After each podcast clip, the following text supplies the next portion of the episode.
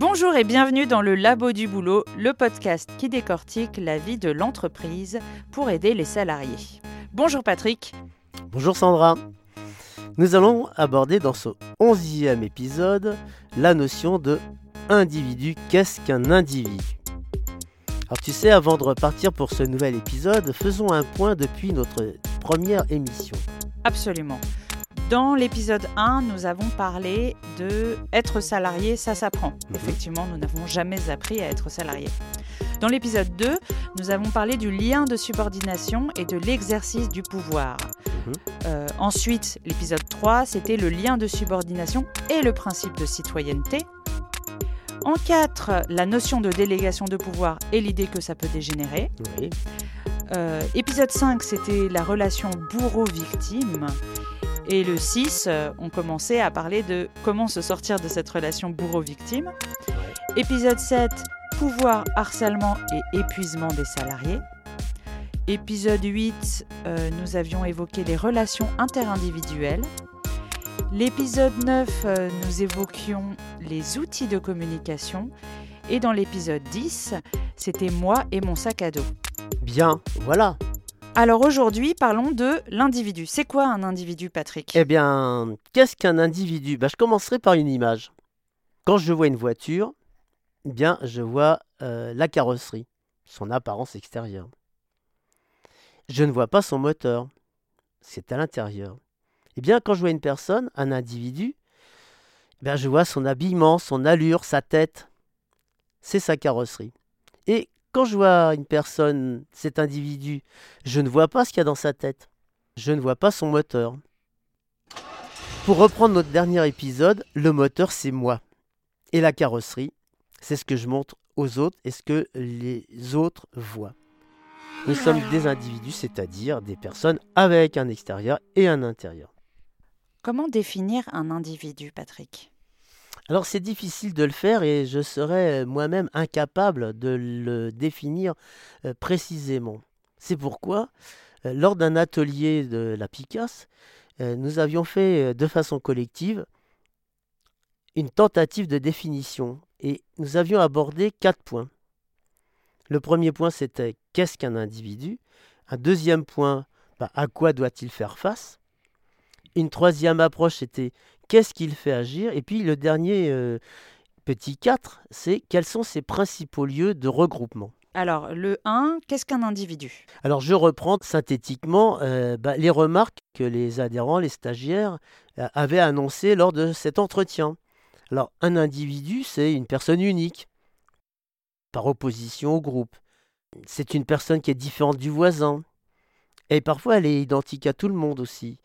C'est un être vivant qui réfléchit, qui pense, qui agit, qui a des émotions, qui peut attirer quelqu'un, qui peut repousser l'autre. Voilà quoi, c'est une personne, homme, femme, enfant, être humain de tous les genres et qui a un statut, une situation de famille, une identité, des caractéristiques physiques propres. Voilà ce que nous avions dit pour euh, qu'est-ce qu'un individu? En fait, nous voyons là qu'il s'agit d'un être humain, unique, indivisible, avec un gros sac à dos. Et alors, justement, avec ce sac à dos, euh, il faut qu'il se débrouille dans la vie. Et justement, dans la vie, à quoi l'individu doit-il faire face? Il doit faire face au quotidien, euh, vivre dans une société dans laquelle euh, il évolue. Il peut être amené à refuser cette confrontation. Il doit faire face euh, aux aléas, parfois à lui-même, à ses responsabilités, à la vie en général. Il doit affronter son destin, son entourage. Il doit être en communication avec d'autres êtres vivants. Puis il doit euh, bah, accumuler ses expériences de vie.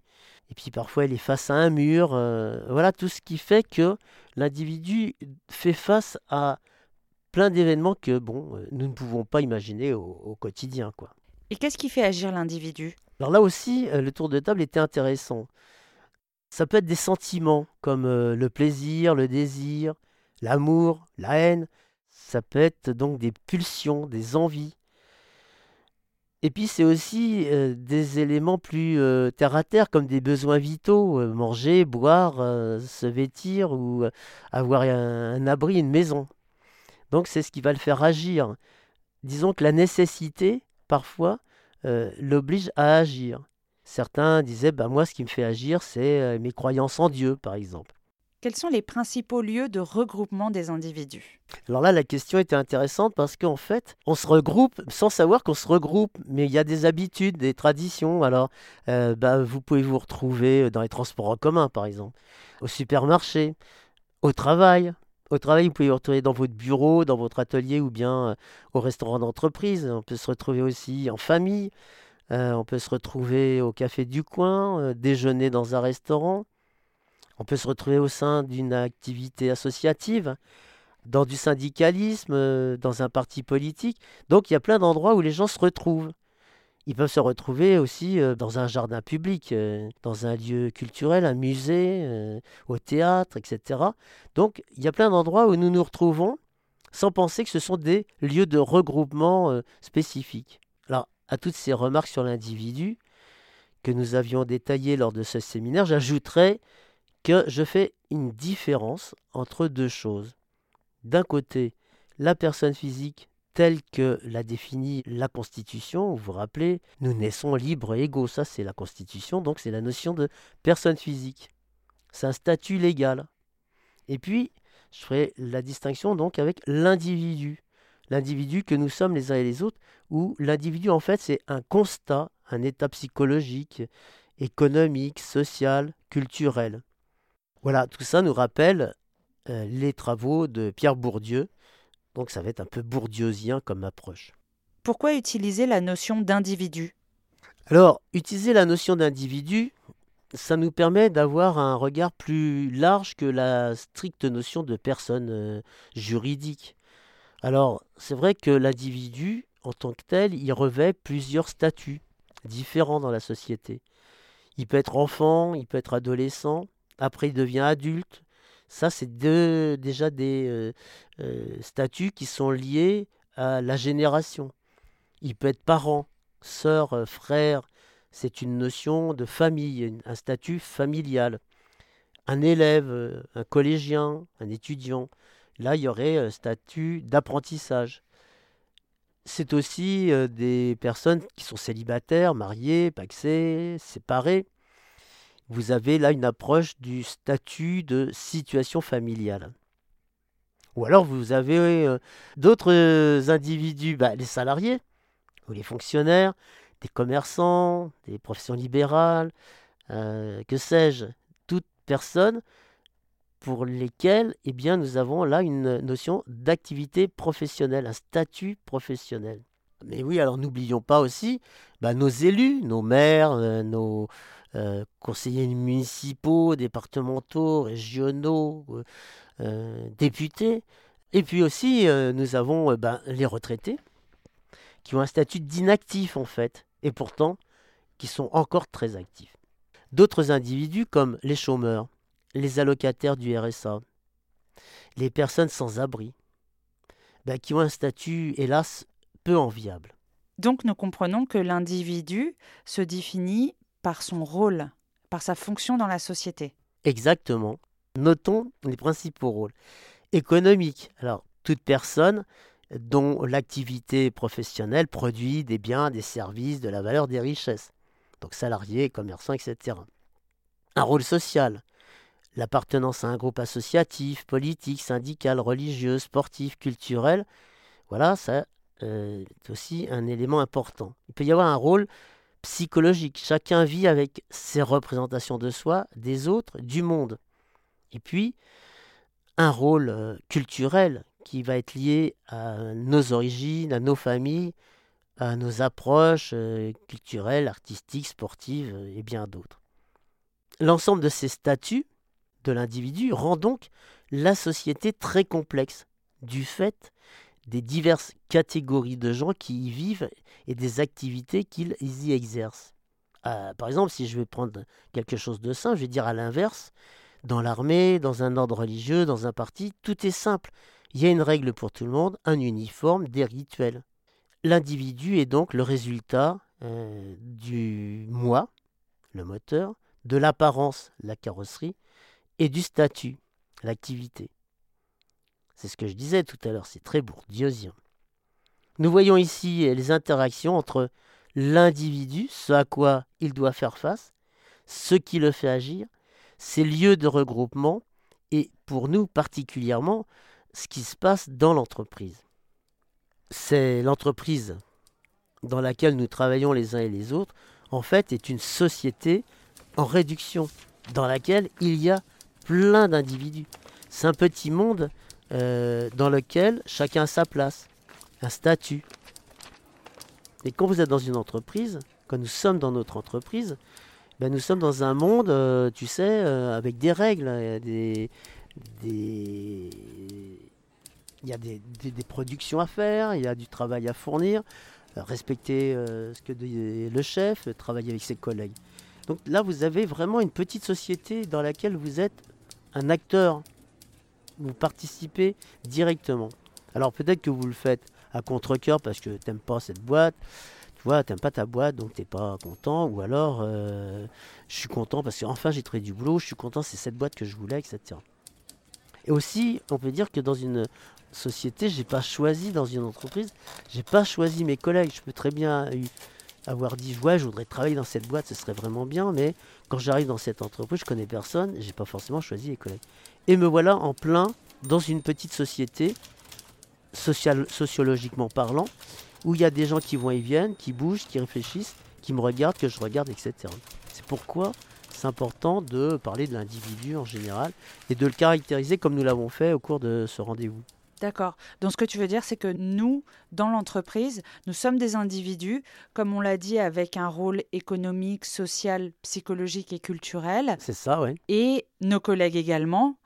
Et donc, il s'agit de prendre de la hauteur pour, euh, bah, dans les situations euh, compliquées qu'on peut avoir euh, au travail parfois, observer tout cela de haut. Ouais et ouais, prendre du recul. C'est ça, prendre du recul parce qu'en fait, quand tu prends du recul, que tu regardes un petit peu avec de la distance ce qui est autour, les gens qui sont autour de toi, parfois ça te permet de mieux constater les choses plutôt que de les interpréter avec ta tête. Savoir un regard objectif sur euh, euh, l'environnement plutôt que de dire oui, machin il est pas sympa, machine elle est sympa, etc. Donc prendre du recul, prendre de la hauteur et analyser ben, mon entreprise comme une société, comme le fait le sociologue, voilà, et euh, en tirer des conséquences pour ben, apaiser mes inquiétudes, par exemple, et puis être plus serein avec euh, mes collègues, et puis peut-être même rassurer des collègues euh, qui seraient peut-être paniqués pour n'importe quoi, et de mettre du lien, quoi. Et parfois aussi accepter les différences par exemple, de se dire bon bah ce collègue je le trouve pas sympa, mais en même temps on n'a pas du tout, euh, on vient pas du même euh, milieu, on n'a pas la même culture, on est des personnes très différentes, c'est comme ça. Et en fait, il faut l'accepter. Et même s'il y a euh, une unité dans l'entreprise, une culture d'entreprise où voilà, bah, on est des individus différents et en fait, il faut faire avec, c'est ça le challenge. Exactement. C'est vraiment s'apprendre à, si, si, je, si je découvre l'autre, j'apprendrai, en découvrant l'autre, j'apprendrai à bah, le supporter, puis peut-être après euh, à rentrer en amitié, entre guillemets, quoi. Plutôt que de rester euh, chacun sur sa position et de se regarder en chien de faïence. C'est ça qui est intéressant dans cette approche de l'individu, de ses statuts, de sa peau extérieure, de sa peau intérieure, enfin, de toutes ces images que nous avons montrées. Parce que si c'est moi qui suis comme ça, c'est que les autres aussi sont comme moi. Donc en m'étudiant moi, c'est le premier pas que je vais faire pour comprendre mieux les autres. Ça, c'est cette interaction qui est intéressante quand nous sommes euh, plusieurs quelque part. Quoi. Alors, vous pouvez le faire dans votre entreprise. Et ceux qui sont dans un club euh, de sport, ben, vous pouvez regarder comment ça se passe avec euh, ben, les, autres, les autres sportifs autour de vous, dans une association. Vous allez retrouver les mêmes trucs, les petites jalousies, les petites prises de pouvoir, les amitiés entre machin et machine, et puis les hostilités. Donc, c'est des microcosmes partout. C'est pourquoi c'est intéressant de dire les individus, comment est-ce qu'ils fonctionnent, et c'est les individus qui fabriquent la société, l'aspect société. Quoi. Alors qu'est-ce qu'on verra du coup la semaine prochaine?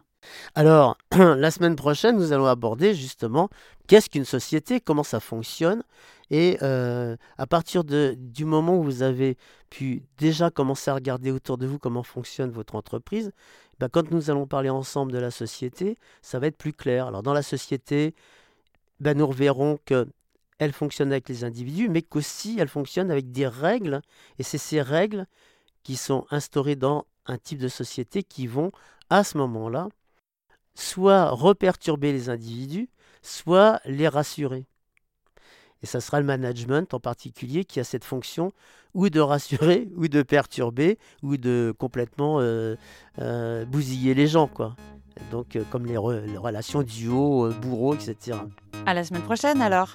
Et eh ben, à bientôt pour une prochaine incrustation audio numérique.